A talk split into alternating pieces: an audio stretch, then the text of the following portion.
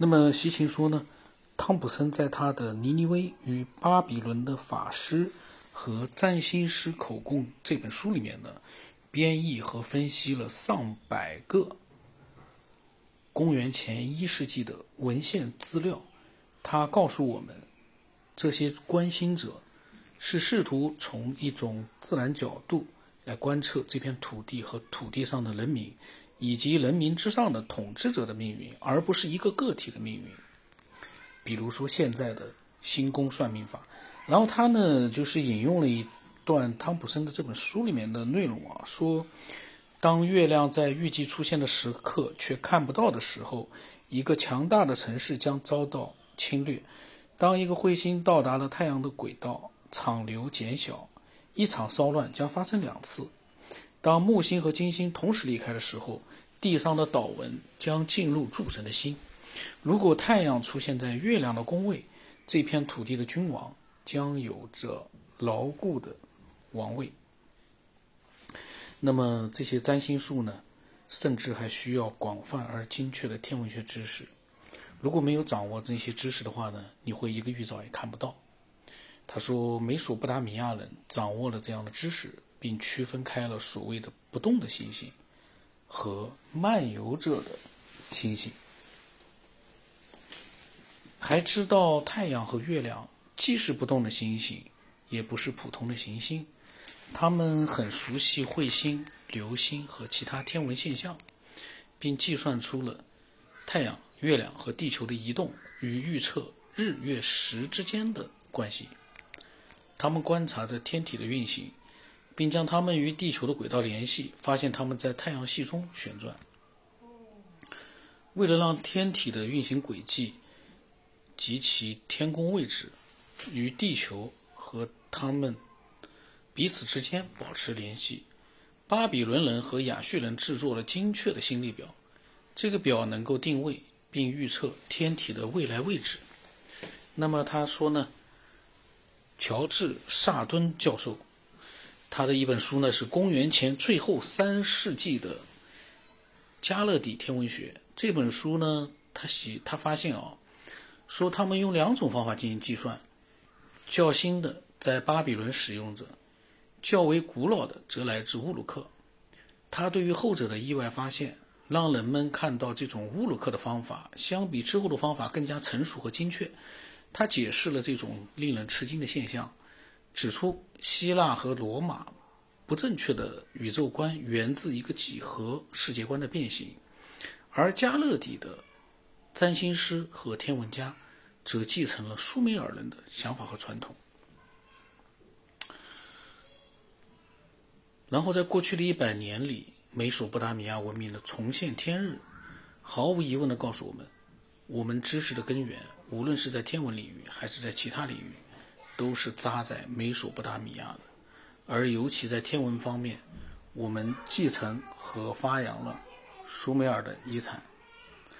然后他说，萨顿的成果经过纽格博尔深入而广泛的研究后得以加强，在器形文字的。《天文手册》一书当中呢，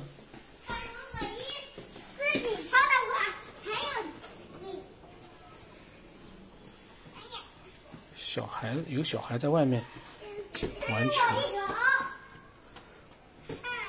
不要打到里面来啊，在外面啊，嗯。然后呢，他说纽纽格博尔啊。说他很惊讶地发现，巴比伦的这些天文学家的星历表十分精确，并不是自己观察得来的。相反，他们是通过一些固定的计算给予并使用的，并不受干预。也就是说呢，他们不干预那些固定的算法。这种对算术的坚持得到了带有心力表的步骤资料的帮助。它基于某种严格的数学理论。给予了计算心力的每一个步骤的规定。纽格布尔指出，巴比伦天文学家对这种系统是无知的，哪怕他们的心力和他们的数学计算都基于此。他同时还认为，这个精确图表的观测和推论基础的范围是很广的，这和现代学者们也不同。然而，他相信一点：古代天文理论必定是存在的，因为如果没有一个非常详尽的计划，是不可能制定出一套高难度的计算法则的。然后呢，他说，阿尔弗雷德·叶里米亚教授呢，在《古代东方精神文化手册》一书中指出，美索不达米亚的天文学家很熟悉逆行现象。从地球上看行星，有时候会感觉行星轨迹不稳定，甚至于呈蛇形。这是因为地球，呃，绕太阳运动的速度比其他行星要么快一些，要么慢一些。这些知识的重要意义不仅体现在逆行是一种与围绕太阳的轨道相关联的现象，同样还体现在了观测上。这些结构复杂的理论在哪里产生的呢？纽格博尔指出。在步骤的资料里面，我们看到了一大批完全无法阅读的术语，不过懂他们的意思。一大批完全无法阅读的术语，不过呢，懂他们的意思。然后呢，西行说，一定有另一群远远早于巴比伦时期就掌握了天文和数学知识的人，当然，比后来的亚述、埃及、希腊和罗马还要早得多。巴比伦人和亚述人将他们大部分的天文学努力都融汇到了一部精确的历法中，就像犹太历法，它是一部以月亮为主体的太阴历，将一年设置为刚刚超过三百六十五天，每个太阴月都刚刚低于三十天。历法对于日常事务和其他小事都是相当重要的。它的准确性可以让人们确定哪一天是一年中较为特殊的节日或者时刻，或者是祭神的日子。呃，要测量并把握太阳、地球、月亮和其他行星的复杂的移动规律。美索不达米亚的天文学家和技师相信一种复杂的球面宇宙学。在这种学说看来，地球是一个带有赤道和两极的球体，天空则是由假设中的赤道和极限分开。天体的经过和黄道带有关。黄道带呢，说是我们在地球上看到的太阳运行的轨迹，也就是太阳在天球上运动的轨迹。此外呢，这个年代所使用的天文知识还包括对岁差和冬夏，呃二质点的认识。然而，巴比伦和亚述并没有制定出一部自己的历法，或者为之设定很好的秩序。他们的历法和我们使用所使用的一样，源自于苏美尔。有学者发现过一部历法，在很久很久之前就开始使用了，它是后来所有历法的基础。最重要的历法是尼普尔历，而尼普尔正是恩利尔的地盘和管辖中心。我们现在所使用的这个历法，正好是基于尼普尔历的。那么苏美尔人认为，当太阳越过春分点的时候，新年就来到了。朗顿在德莱海姆档案中发现，哦，舒尔吉。大约是两千公元前两千四百年的乌尔统治者留下的记录显示，哦，尼普尔利选择了一个特殊天体，它能够测算出新年的具体时间。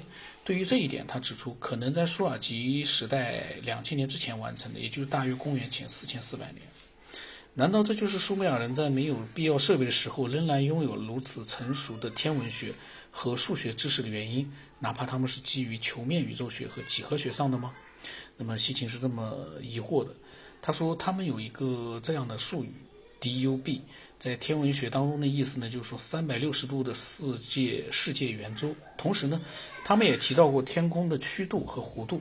根据他们的天文和数学计算，他们画出了 ANUR，就是以他们测量出的天体的升降为标准的假想的天平线。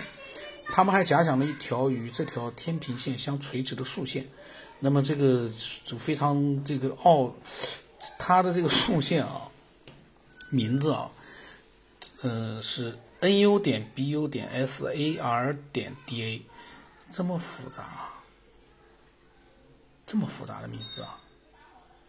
那么在他们的帮助下，他们得知了天穹的顶点，并称之为 A N 点 P A。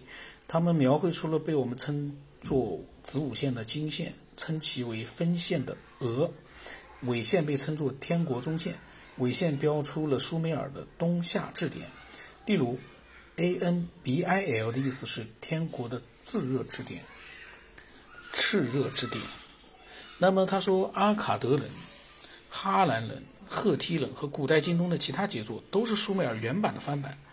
他们大量学习了苏美尔的和天体呃，以及天体现象有关的语言和词汇。巴比伦和亚述学者呢，在碑刻上列出了星体表，或者计算行星运动时，往往会标注他们的苏美尔出处，并指出他们是在引用或者翻译曾于亚述巴尼波时代被存放于尼尼微图书馆的两万五千个天文学和占星学文献，显示出他们所承载的正是苏美尔的知识。一个呢是。这个呢，这，现在因为是疫情期间啊，外面小孩子他们上不了学，然后马上正好是放假了，都在外面吵，声音还蛮吵的。那么，总之呢，嗯，不管吵不吵吧，反正今天的内容我觉得还是蛮有意思的。我们下面的话，嗯，安静的时候再多录一点。